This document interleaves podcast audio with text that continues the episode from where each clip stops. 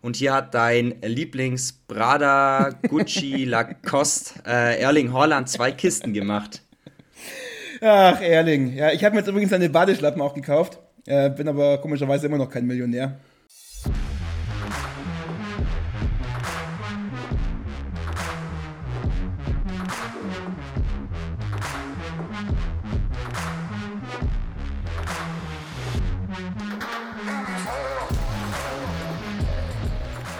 Und wir sagen herzlich willkommen zurück. Das ist Folge 2 von Spielplan, der Sportpodcast für Nichtwisser. Schön, dass ihr wieder eingeschaltet habt. Wir freuen uns wirklich sehr. Wir, in diesem Fall, das bin ich, Christoph Eckert, und natürlich meine bessere, klügere Hälfte in diesem Podcast. Ein Mann mit dem Körper von Arnold Schwarzenegger und dem Sportwissen von Katrin Müller-Hohenstein. Oder was andersrum? Ich weiß es nicht mehr genau. Auf jeden Fall ist er hier und es freut mich sehr. Ich sage Hallo, Servus und herzlich willkommen, Max Sonntag. Jo, hi, vielen Dank für die tolle Begrüßung. Ich freue mich. Das glaube ich dir, das glaube ich dir. Max, was machen wir hier eigentlich? Ist ja die Frage, die wir uns stellen. Dieser kleine handgemachte Podcast hier, den wir machen, der soll vor allem dazu dienen, euer Sportwissen so ein bisschen aufzubessern. Also wir wollen euch alles Relevante und Nicht-Relevante aus der wunderbaren Welt des Sports ein wenig näher bringen und das tun wir in der Regel in drei Schritten. Der erste Schritt ist ähm, die Schnellfragerunde. Hier stelle ich drei recht ja, unkomplizierte Fragen an meinen Sportexperten Max, die dieser dann wiederum ganz schnell beantwortet. Dann kommen zwei größere Themenblöcke, in denen wir uns immer jeweils zwei Themen etwas genauer nähern. Welche Themen das heute sind, wird uns Max dann gleich erklären.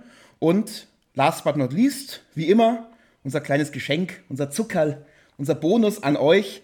Diese letzte Rubrik, die nennen wir einen Satz, mit dem man glänzen kann. Und äh, diesen Satz bereiten wir jede Woche für euch vor und ihr könnt euch dann diesen wie ein kleines Werthers Echte in die Tasche stecken und jedes Mal, wenn ihr in einer Runde seid und ihr braucht ein geballtes Sportwissen, dann könnt ihr die Goldverpackung aufmachen, einmal lutschen und eure Runde mit diesem Satz beglücken. Das ist der grobe Plan für heute. Äh, wie gesagt, Teil 2 sind zwei größere Blöcke, über die wir heute sprechen. Und was das für Themen sind, das sagt uns Max jetzt. Ja, ähm, wir sprechen am Anfang äh, ein bisschen über unsere letzte Folge. Wir knüpfen da an, wo wir aufgehört haben. Es ging um den Bundesliga-Start. Ähm, da wollen wir kurz nochmal drüber sprechen, ob sich so unsere Vorhersagen ein bisschen bewahrheitet haben. Wir gucken, wie sind die ersten zwei Spieltage gelaufen. Und dann äh, gucken wir in diesem Zuge noch äh, auf ein spezielleres Thema, das auch äh, mit Fußball zu tun hat. Es geht um verschiedene Stürmertypen, weil Gerd Müller neulich, der größte deutsche Stürmer, den es gab, gestorben ist. Das ist Block 1. Block 2 ein ganz wichtiges Thema, das, das wir unbedingt mit reinnehmen wollten in diese Folge, das sind die Paralympics.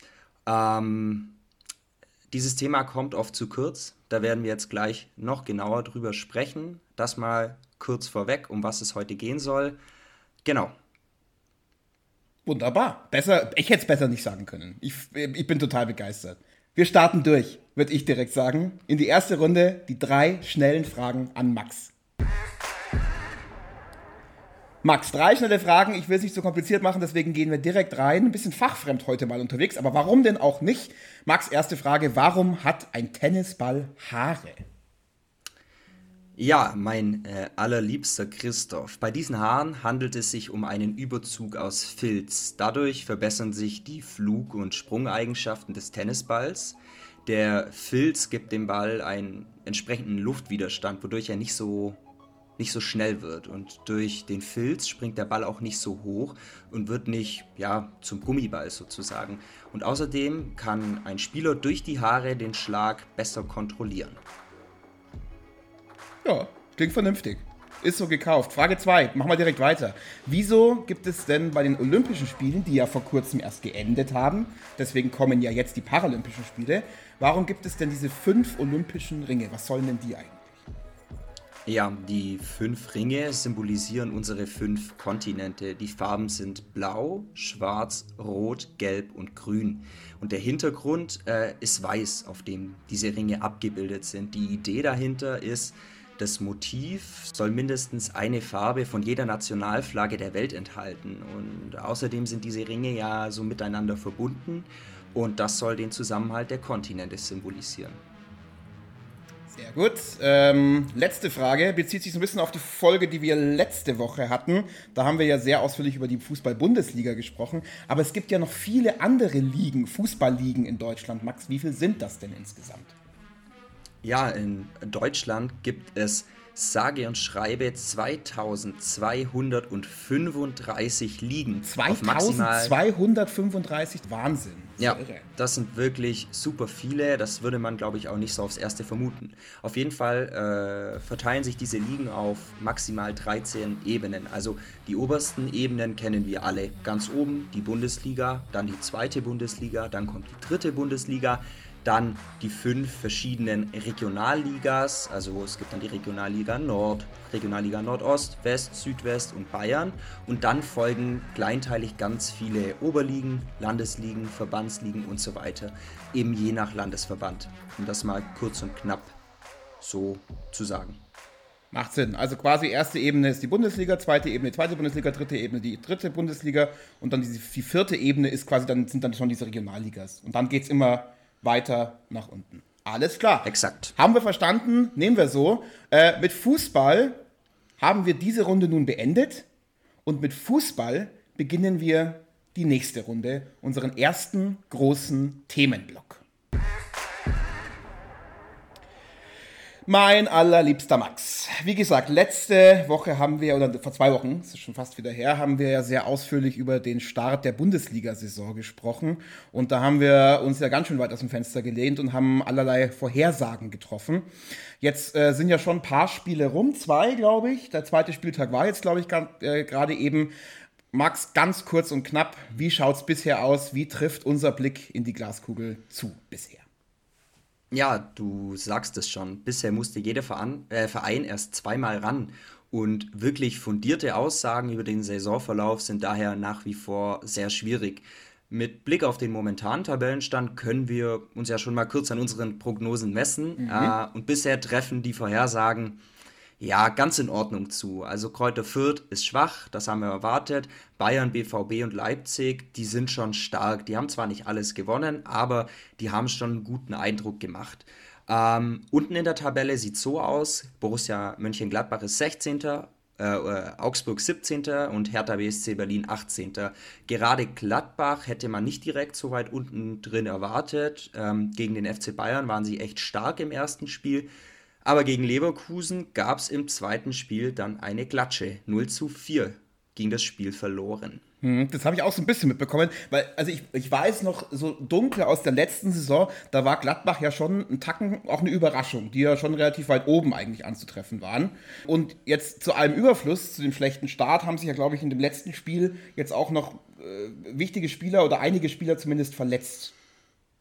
Ja, genau. Also ganz bitter und viel schlimmer als die Niederlage ist die Liste an verletzten Spielern. Äh, ich glaube, insgesamt vier Männer mussten da innerhalb von einer Stunde, äh, wenn ich mich richtig erinnere, das Feld verlassen. Und äh, da ist dann die Niederlage natürlich erstmal zweitrangig, wenn du äh, so viele Spieler auswechseln musst, weil sie halt verletzt sind.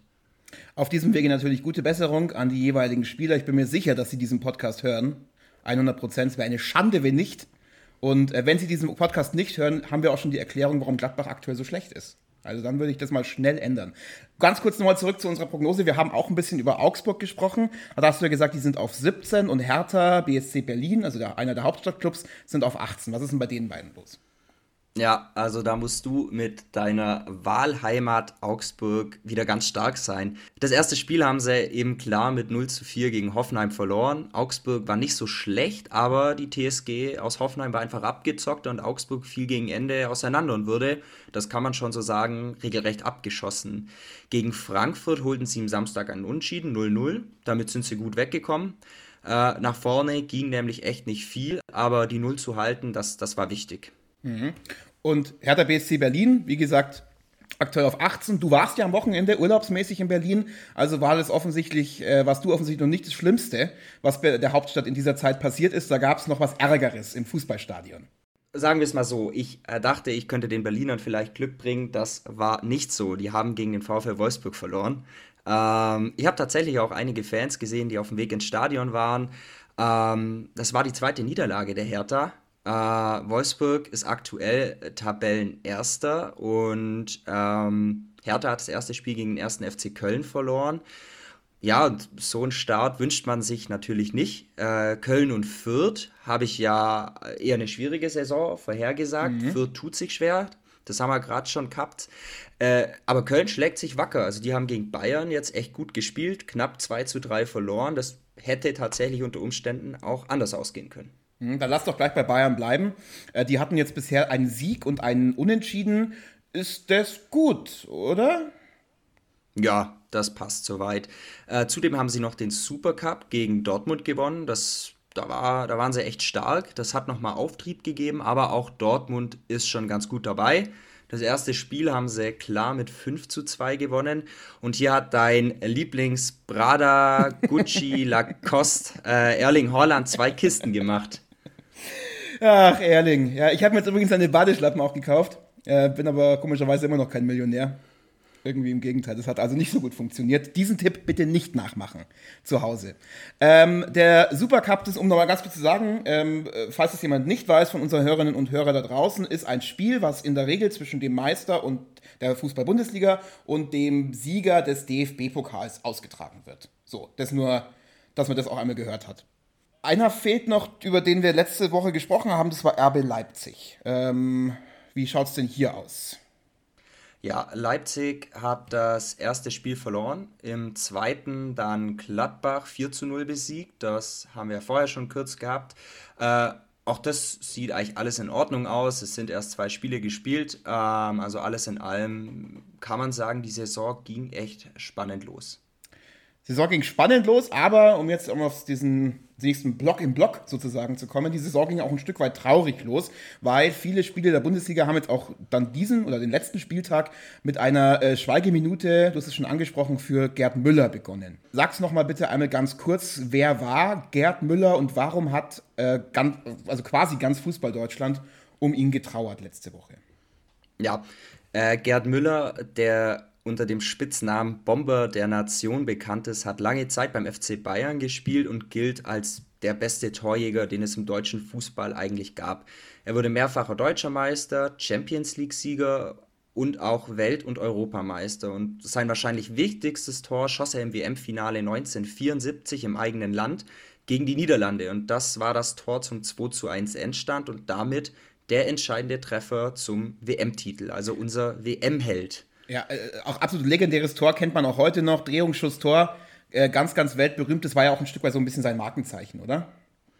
Ja, also, dass du dich da noch gut dran erinnern kannst, ist mir klar. Du warst nee. damals wahrscheinlich äh, live im Stadion ja, dabei genau. und hast, hast da mit angefeuert. in der Mode der 70er Jahre. Ähm, naja, aber du hast es auf den Punkt gebracht. Also auf diese Art und Weise hat Müller viele Buden erzielt und für den FC Bayern schoss er sage und schreibe 365 Bundesligatore. Unfassbar. Ja, unfassbar. Äh, das trifft echt ganz gut. Also wirklich eine Legende, der Mann. Lass uns doch mal anhand von Gerd Müller so ein bisschen auch über heutige Stürmerpersönlichkeiten sprechen. Auch aus den verschiedenen Generationen, also auch aus heutigen Generationen. Ähm, mir fällt spontan natürlich Robert Lewandowski von Bayern ein. Der ist ja in dieser ewigen Torschützenliste der Bundesliga Gerd Müller ganz dicht auf den Fersen, oder? Genau richtig. Also wir bleiben hier ein bisschen gerade dem Bayern-Schema treu, aber müssen wir an der Stelle, weil Lewandowski ist aktuell der Top-Stürmer. Es gibt natürlich viele andere gute, aber er ist, äh, was die Bundesliga betrifft, mit Stand heute 279 Treffern auf Platz 2. Er hat ja in der vergangenen Saison Müllers Torrekord äh, oder Müllers Rekord für die meisten Tore in einer Saison um einen Treffer geknackt und das hat er im letzten Spiel der vergangenen Saison geschafft. Das ist eigentlich so ein uralt ewig Rekord, wo man gedacht hat, boah, ob den überhaupt noch mal jemand knackt und letzte Saison ist es passiert. Also Lewandowski über den müssen wir sprechen, wenn wir über große Stürmerpersönlichkeiten reden. Ja, aber ich meine, solche Rekorde sind ja eben auch da, um gebrochen zu werden. Dafür sind ja auch so Stürmerpersönlichkeiten wie eben Lewandowski auch da. Der ist doch aber eigentlich jetzt so vom Stürmertyp her ein ganz anderer als Gerd Müller, oder? Ja, Genau richtig. Äh, Lewandowski ist äh, Stoßstürmer, also eher groß und robust, aber er ist ein Alleskönner, sowohl in der Luft, also wenn es um Kopfbälle geht, als auch im Tripling, also wenn er mit dem Ball am Fuß laufen muss, äh, ist er super stark. Lewandowski kann sich aber auch mit seiner Geschwindigkeit vom Gegenspieler absetzen, wenn er zum Beispiel mit einem langen Ball hinter die Abwehrreihen angespielt wird. Und Gerd Müller ist auch so ein Alleskönner, er war aber kleiner und dafür flinker und Lewandowski eben, wie gesagt, robuster. Ähm, wenn wir an Gerd Müller denken, dann, dann kommen wir zwangsläufig äh, darauf, dass er immer äh, oder sich häufig gegen die Laufrichtung bewegt hat. Er nutzte eben so seine physische Unterlegenheit, er war eher klein und, und auch schmaler gegen robustere, größere Verteidiger die eben, und, und das ist so der Clou, bei seinen schnellen Bewegungen oft nicht mitkam. Der Müller, der war so, so ein Genie im Strafraum, das ist, äh, also, das ist faszinierend gewesen. Mhm. Du hast ja gerade so ein bisschen klein und schmal gesagt. Äh, äh, wir wollten ja auch heute so ein bisschen über Stürmerpersönlichkeiten verschiedener Generationen sprechen. Ich denke da jetzt eben mal spontan auch an Lionel Messi. Auch ein bisschen kleiner, so ein bisschen flinker. Der ist ja jetzt in die äh, Stadt der Liebe nach Paris gewechselt, ähm, isst dort Baguette und trinkt roten Wein. Ähm, ist der denn so ein bisschen vergleichbar mit Gerd Müller, so vom Stürmertyp her? Diese wirklich spannende Frage würde ich mit einem Jein antworten. Also mhm. die Statur war zwar ähnlich und beide sind oder waren auf ihre Weise mit die besten Stürmer, die es je gab. Aber es gibt schon klare Unterschiede. Ähm, Messi ist so ein ja, Balltribbler, der verteilt die Bälle sehr kreativ, auch über das ganze Feld hinweg. Messi könnte man so ein bisschen als spielmachenden Stürmer bezeichnen. Müller hingegen ja, der, der agierte eher schnörkellos und direkt. Also vielleicht kann man Müller so als, als ganz eigenes Zwischending am Stürmertyp bezeichnen. So vielleicht zwischen Messi und Lewandowski. Aber das, das ist so meine persönliche Einschätzung. Mhm. Ja. Gut. Also haben wir drei Stürmertypen aus drei komplett verschiedenen Generationen mal so ein bisschen beleuchtet. Wir hatten diesen sehr flinken ähm, äh, Macher Gerd Müller. Wir hatten so diesen Baum, sage ich jetzt mal, Lewandowski, der sich da in den Raum stellt und der eben auch so, so ein bisschen Knipser ist. Und wir haben ähm, Lionel Messi, der ja auch nicht klassischer Stürmer ist. Der war ja auch, glaube ich, so ein bisschen Mittelfeld und hat deswegen auch mal so ein bisschen nach hinten gespielt. Kann man das so ein bisschen zusammenfassen?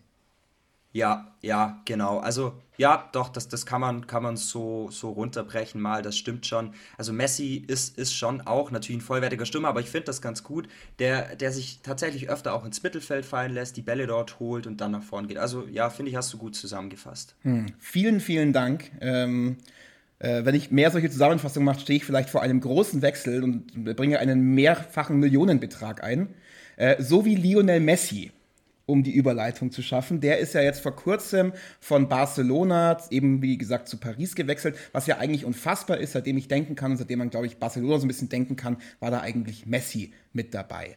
Ähm, kein anderer Spieler war doch eigentlich seinem Verein jemals so verbunden wie er, oder? Ja, also so eine unauflösbare Gleichung könnte mhm. man sagen. Oder man sollte es zumindest meinen. Es kam dann aber anders und Messi wird eben für PSG spielen. Er und Barcelona konnten sich eben nicht auf einen neuen Vertrag einigen. Der Grund, äh, finanzielle und strukturelle Probleme, wie es so schön heißt. Äh, der Barca-Präsident sagte, es gehe so um die ökonomische Situation des Clubs. Man hätte den Verein sonst in große Gefahr gebracht, hätte man Messi gehalten. Äh, diese Trennung von Messi war also im Endeffekt unumgänglich, um eben Spielraum in Gehaltsfragen zu schaffen oder zu gewährleisten. Und scheinbar wollten beide Parteien das eigentlich nicht, aber jetzt ist es so. In Paris soll Messi um die 35 Millionen verdienen und ich würde mal sagen, das ist nicht wenig, da kann man schon mal nach Frankreich auch wechseln. Aber eigentlich traurig, oder? Am Ende geht es dann doch wieder um Kohle und doch wieder um Geld und dann ist die Liebe ist doch nicht so groß, wie man so denkt. Naja, Messi, schätze ich mal, wird ein bisschen mehr verdienen als wir beide hier mit diesem kleinen Podcast, aber das kann sich ja noch ändern. Erstens. Ähm, und äh, zweitens wollen wir jetzt auch mal ein anderes Thema aufschlagen. Weg von Fußball, weg von Finanzen. Wir gehen zu unserem zweiten Thema der heutigen Folge und zwar den Paralympics. Genau, wir sprechen ein wenig über die Paralympischen Spiele. Möchte man es nett ausdrücken, könnte man sagen, das ist so ein bisschen ja wie die kleine Schwester der Olympischen Spiele. Äh, setzt man dann aber diesen äh, sprachlichen Beautyfilter ab, dann kommt ganz schnell raus, die Paralympischen Spiele erhalten einfach schlichtweg nicht die gleiche Aufmerksamkeit wie die Olympischen Spiele. Max, warum ist es so? Gibt es hier einen greifbaren Grund, den man einfach so nennen kann? Ja, ähm, lass mich mal so anfangen. Ich will da ganz ehrlich sein und auch klare Worte finden, für mich ist das, der Fakt, dass das so ist, ein Stück weit eine Schande. Also das, ich, hm. ich finde das ganz traurig, dass muss man so sagen, äh, die Athletinnen und Athleten kämpfen ja mindestens genauso hart für eine Teilnahme und ihre sportliche Karriere. Ein klar positives Zeichen ist, das muss man aber auch fairerweise sagen, dass gerade die öffentlich-rechtlichen, also ARD und ZDF, die Spiele sehr ausführlich im Hauptprogramm zeigen, wenn auch nicht so viele Entscheidungen wie bei den Olympischen Spielen. Und äh, ja, das ist schon ein erster Grund. Mangelnde Berichterstattung. Außerhalb der Paralympischen Spiele wird wirklich fast gar nichts über die Sportlerinnen und Sportler mit Beeinträchtigung berichtet. Daher fehlt ein grundsätzliches Interesse der Öffentlichkeit. Also man muss es sich so vorstellen, Sport lebt davon, dass man zumindest ein paar Athletinnen und Athleten kennt. Das passiert durch Öffentlichkeit. Das ist Fakt. Und jetzt frage ich dich mal, Christoph, hm. ähm, Hand aufs Herz, ganz ehrlich, wie viele paralympische Athletinnen oder Athleten kennst du denn überhaupt? Ja, ähm, äh, ich sag mal so, ich habe mich jetzt natürlich in Vorbereitung ein bisschen eingelesen in das ganze Thema, ähm, aber als ich da eben so die Namen gelesen habe, muss ich zugeben, so richtig geklingelt, tatsächlich hat's da jetzt nicht so. Also ähm, die sind tatsächlich nicht so bekannt. Sag mal, kann das nicht sein, erleben wir hier nicht so ein Stück weit irgendwie so ein bisschen eine Spirale? Also der Sport an sich hat weniger Aufmerksamkeit. Nehmen wir mal das als Startpunkt. Dadurch ist er weniger bekannt. Und wer im Sport weniger Aufmerksamkeit hat, der verdient ja in der Regel weniger Geld. Das kennen wir aus der Bundesliga ja auch zum Beispiel, oder? Also Geld durch Sponsoren zum Beispiel, Übertragungsrechte fällt weg, eventuelle Förderungen, weil man ist eben nicht so bekannt, etc. und so weiter. Und dann aber weniger Geld heißt wiederum, man hat auch weniger Mittel, um dann ähm, den Erfolg so ein bisschen zu pushen. Mangel an dem Erfolg, der dann daraus leidet, dass man eben diesen, dass man sich nicht weiterentwickeln kann, leidet dann wiederum die Aufmerksamkeit. Und dann geht es immer wieder so weiter. Ist das, kann man das so ungefähr zusammenfassen? Ja, klar. Nee, da, das ist im Sport so. Das eine bedingt das andere. Du hast, hm. das finde ich gut, gut äh, runtergebrochen. Wir sollten auf jeden Fall erwähnen, dass der Parasport natürlich Förderung bei uns erhält. Das mhm. ist auch so. So gibt es zum Beispiel das Elite-Förderprogramm äh, Paralympics-Kader des Deutschen Behindertensportverbands. Daran ist äh, wesentlich der Bund beteiligt, aber auch Unternehmen wie die Telekom oder äh, äh die Sparkassen. Mhm. Allerdings äh, musst du da auch noch zusätzlich bedenken, paralympischer Sport ist förderungsintensiver. Also Trainingsmethoden sind komplizierter, die Geräte sind teils viel teurer, der Aufwand ist insgesamt höher. Das alles muss man schon mit einrechnen. Äh, Spitzensportler fordern hier schon lange, dass der paralympische Sport auch in der Förderung endlich gleichgestellt werden sollte. Ja, das äh, finden wir auch, das fordern wir hiermit auch. Und ähm, äh, um das Thema Aufmerksamkeit, da kümmern wir uns jetzt so ein bisschen und wir widmen uns jetzt so ein bisschen diesen kommenden oder jetzt gerade beginnenden Paralympischen Spielen. Wie gesagt, ich war so brav und habe mich vorbereitet und wollte mal so gucken, okay, was sind denn da so diese Sportarten, die es da so gibt die kommen mir alle recht bekannt vor. Also da heißt halt mal Basketball, heißt irgendwie mal Rollstuhlbasketball und sowas, aber der, Sp der Sport ist eigentlich immer so ein bisschen das Gleiche. Aber eine Sache, die hat mich verwirrt und ich habe sie nicht nachgeguckt, weil ich dachte mir, ich frage einfach dich. Bei diesen Sportarten hinten ist immer so, eine, so ein Zahlencode angegeben. Also zum Beispiel, ich habe mir das rausgeschrieben, bei den Schwimmern gibt es zum Beispiel äh, die Schwimmart Butterfly mit dem Code S10 und dann nochmal ein anderes, anderes Turnier oder andere Übertragung mit S14. Oder Tischtennis. WS9 und dann nochmal irgendwie MS3 oder so. Was bedeuten denn diese Codes? Mhm. Also zunächst einmal sind es so die Codes, die den Grad der Einschränkung ausdrücken. Hierfür wird äh, zu jedem Spielen ein ganz, ganz ausführlicher Katalog veröffentlicht, in dem exakt beschrieben ist, wie stark die Einschränkung hier ist. Das wird gemacht, um ähm, Vergleichbarkeit herzustellen. Also so ist es eben möglich, auch Menschen mit unterschiedlichen Behinderungen gegeneinander antreten zu lassen. Die Codes zeigen also nicht unbedingt, um welche Behinderung es sich handelt, sondern ja, man kann sagen, wie, wie stark äh, diese Behinderung die Athletinnen bzw. Athleten einschränkt. Okay, also werden quasi die Sportlerinnen und Sportlerinnen werden dann klassi klassifiziert. Wie läuft denn so eine Klassifizierung genau ab? Also das ist äh, grundsätzlich wahnsinnig äh, komplex. Also mhm. es gibt, wie gesagt, einen Leitfaden, der für alle Spiele genau definiert ist. Hier sind dann die Grade der Behinderung und die Leistungsfähigkeit genau beschrieben. Die Athletinnen und Athleten müssen vorab zu einer Untersuchung ihre Gesundheitsunterlagen einreichen und dann werden, werden sie begutachtet. Und dann erhalten sie von einem, ja, sozusagen Klassifizierer-Team, das sind meist Medizinerinnen und Mediziner oder Sportwissenschaftlerinnen und Sportwissenschaftler, ihre Klassifizierung. Und das geschieht eben für jeden Sportler in jeder Sportart extra. Okay, ich versuche nochmal zusammenzufassen. Also die Sportlerinnen und Sportler erhalten eben vorab, vor den Spielen, explizit für ihre Sportart eine Klassifizierung, also einen Code zugewiesen sozusagen. Und zu diesem Code passend dürfen sie dann bei den Paralympischen Spielen bei ihrer Sportart antreten. Genau. Und diese, genau. diese Klassifizierung beschreibt aber eben nicht die Behinderung oder an was die erkrankt sind oder was da passiert ist, sondern eher so ein bisschen, also Fitnessgrad oder irgendwie, wie die halt drauf sind, wie die, wie die vergleichbar sind. Ähm, und deswegen kann es eben auch sein, dass äh, Sportlerinnen und Sportler auch mit unterschiedlichen Behinderungen dann gegeneinander antreten. Ja, also das war jetzt sehr knapp zusammengefasst, ja. aber es war richtig. Okay. Ähm, ich ich versuche es nochmal klarer zu machen. Mhm. Also du hast vorhin, glaube ich, S10 bei den ja. Schwimmern genannt, ja. oder? Okay. Ich habe das mal nachgelesen, auch mhm. in Vorbereitung auf die Sendung, äh, auf die Folge. Das sind zum Beispiel Menschen mit Amputationen an Hand, Füßen, Knie oder zum Beispiel am Ellbogen oder auch äh, zum Beispiel haben die leichte Spastiken und noch weitere Einschränkungen und die zählen eben zu dieser Klasse. Also unterschiedliche Behinderungen, aber die Klassifikation stellt sicher, dass die Athletinnen und Athleten eben trotzdem wieder vergleichbar sind. Ich glaube, wir haben verstanden, diese Nummern, die da dahinter stehen und diese Codes, die dahinter stehen, ähm, äh, beschreiben vor allem den Grad der Behinderung und machen es eben möglich, dass auch Sportlerinnen mit unterschiedlicheren Behinderungen gegeneinander antreten können, es aber trotzdem ein fairer Wettkampf bleibt. Fair werden dann hoffentlich eben auch diese Paralympischen Spiele in Tokio. Äh, die sind natürlich, wie alles andere aktuell auch, immer noch gezeichnet von der Corona-Pandemie. Ähm, die Lage in Japan wird, also wird auch nicht besser, es entspannt sich nicht so richtig. Es werden wieder keine Zuschauerinnen und Zuschauer in den Stadien anwesend sein. Ich habe gerade gestern oder vorgestern gelesen, gelesen glaube ich, es dürfen allerdings vereinzelt Schulkinder mit in das Stadion. Ähm, und dann hoffen wir einfach mal, dass dass diese kleinen Münder trotzdem besonders laut sind und dann eben hoffentlich auch äh, das deutsche Team besonders anfeuern, äh, weil über das würde ich nämlich gern jetzt ein bisschen sprechen, Max. Ähm, über die deutschen Teilnehmerinnen und Teilnehmer bei diesen Spielen und eben vor allem die Medaillenchancen von diesen.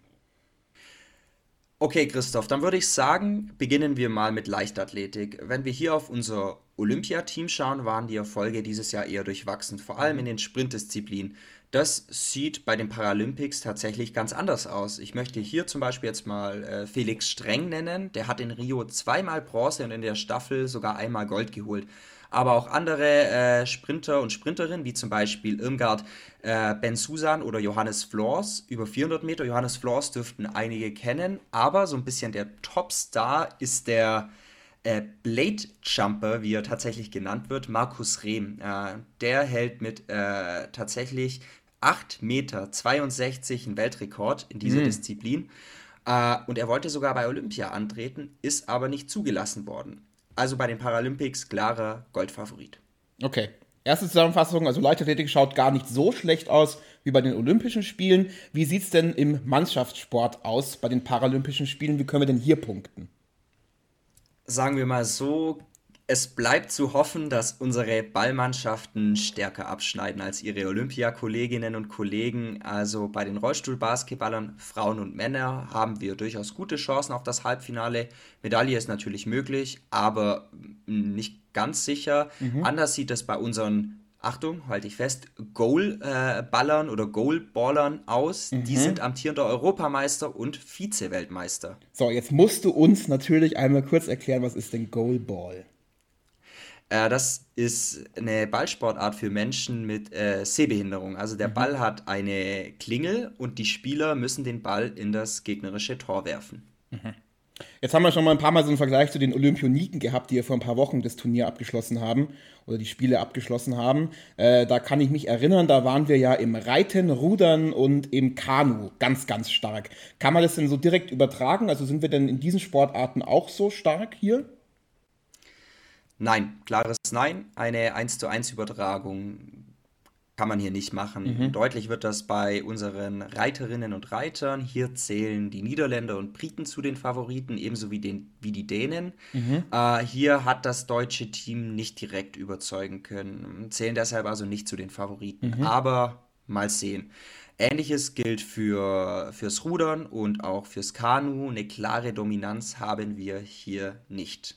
Okay, also nochmal zusammenfassend. Insgesamt bei der Leichtathletik haben wir wirklich gute Chancen. Mannschaftssport, pardon, teilweise eben auch. Und ähm, da, wo wir bei Olympia stark sind, da schwächeln wir bei den Paralympischen Spielen so ein bisschen. Ähm, jetzt mit kritischem Blick auf die Zeit, Max, äh, würde ich jetzt hier auch gerne zum Abschluss kommen. Ich gebe dir aber trotzdem noch drei Namen, die du uns vielleicht kurz nennen könntest, wo, wo du jetzt sagen würdest, aus deiner Perspektive, die sollte man sich auf jeden Fall nennen. Ähm, das sollte man auf jeden Fall wissen, wenn man jetzt die Paralympischen Spiele guckt. Puh, äh, das ist echt schwierig. Durch die Klassifizierung eben, die wir oben ausführlich diskutiert oder mhm. versucht haben zu erklären. Ähm, es gibt viel mehr Medaillenentscheidungen dadurch als bei den äh, Olympischen Spielen. Aber ich sag mhm. mal so, neben den bereits genannten äh, Leuten muss man natürlich äh, äh Andrea Eskau im Radsport nennen, mit 15 Medaillen, die erfolgreichste deutsche Paraathletin. Mhm. Dann gibt es noch Nico Kappel, der ist mhm. Kugelstoßer, hat gute Chancen auf Gold und ja, vielleicht zum Abschluss eine besondere Geschichte, auch mit Blick auf die aktuelle Situation. Tim Focken, äh, der tritt im Schießen an. Äh, seine Behinderung hat er sich im Afghanistan-Einsatz 2010 geholt. Mhm. Medaillenchancen ungewiss, aber eine, ja, angesichts der aktuellen Lage ganz besondere Geschichte. Ja, ja, absolut. Ja, vielen Dank dir, lieber Max. Ich habe äh, Afghanistan habe ich auch gelesen noch. Die werden selbst, glaube ich, nicht an den Spielen teilnehmen, auch aufgrund der aktuellen Situation. Aber es gibt wohl, wenn ich es richtig gelesen habe, einen Athleten oder eine Athletin, müsste ich jetzt nachreichen, aus Afghanistan, die dann unter der Flagge der Geflüchteten antreten wird. Also ähm, man sieht hier zum Abschluss dieses Blogs so ein bisschen politisch ist Sport dann doch immer. Und wir kommen fast schon wieder zum Abschluss, zumindest zum letzten Block. Und das ist, wie gesagt, dieser berühmte Satz, mit dem man glänzen kann. Der Max hat da was Schönes für euch vorbereitet. Ich glaube, es bezieht sich dieses Mal so ein bisschen auf den letzten Themenblock, die Paralympischen Spiele. Max, lass uns glänzen. Der Satz, mit dem man glänzen kann, lautet, durch verschiedene Klassen der Einschränkung ist es bei den Paralympischen Spielen normal, dass es mehrere Sieger pro Sportart gibt. Verschiedene Grade der Behinderung bei 100 Meter, beim 100-Meter-Sprint heißt eben zum Beispiel auch mehrere Paralympiasieger. Aha, na guck mal. Also wenn ich damit nicht irgendwo ähm, auf dem Stuhl durch den Saal getragen werde, wenn ich diesen Satz loslasse, dann weiß ich auch nicht mehr, was los ist. Vielen Dank dir, Max, dafür. Das war's eigentlich schon wieder für heute. Ich sage eigentlich, weil ich würde gern, bevor wir gehen und bevor wir aufhören, will ich noch ganz kurz eine Sache sagen. Und zwar erstmal vielen Dank an die bisherigen Hörerinnen und Hörer für das wunderbare Feedback, was wir bis hier auch schon bekommen haben. Ähm, wir sind ein sehr kleiner, sehr junger unerfahrener Podcast, eine kleine zarte Blüte auf, diesen, auf, dieser freien, auf diesem freien Feld des Podcasts. Wir wachsen also noch, wir verbessern uns oder wir sind zumindest drauf und dran, uns zu verbessern und deswegen sind wir wirklich um jedes Feedback, ist es positiv oder ist es auch negativ, wirklich sehr, sehr dankbar. Wir nehmen jedes Feedback sehr ernst, ähm, natürlich auch in Sachen Qualität, das ist eine Sache, die wir häufiger gehört haben.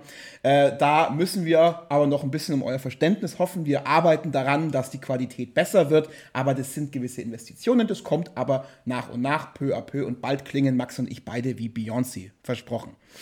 Ähm, wenn ihr auch irgendwie einen Themenvorschlag habt oder ähm, irgendwie euch gefällt meine Stimme nicht oder der Max wird euch irgendwie zu muskulös oder sonst irgendwas, dann schreibt uns einfach auf Instagram. Ihr findet uns dort unter dem ähm, Namen äh, Spielplan unterstrich Podcast und eine allerletzte Sache noch.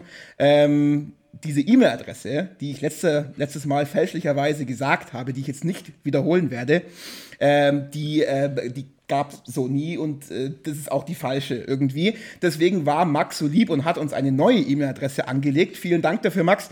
Ähm, ich persönlich hätte den Namen jetzt nicht gewählt, aber wenn du meinst, wir, wir nehmen den, dann passt es. Also du, ihr erreicht uns und vor allem Max eben ab jetzt unter dem äh, unter der E-Mail-Adresse bizepspumpenmax96 at gmx.de. Also wenn ihr da Feedback habt oder sonst irgendwas, dann ähm, meldet euch da gerne. Mir fehlen die Worte nach diesem Abschluss. ähm, es hat mir, nein, also Spaß beiseite, mir hat es super viel Spaß gemacht. Gerade das zweite Thema, äh, angesichts dessen, dass das oft zu kurz kommt, war das uns beiden tatsächlich ein großes Anliegen, da auch einen, einen Fokus drauf zu legen und das mal näher zu beleuchten. Ähm, mir hat super viel Spaß gemacht wieder. Wir freuen uns auf die nächsten Folgen. Ähm, schreibt uns, meldet euch. Wir freuen uns auf Anregungen, wie es der Christoph schon gesagt hat. Und in diesem Sinne sage ich äh, bis zum nächsten Mal. Ciao.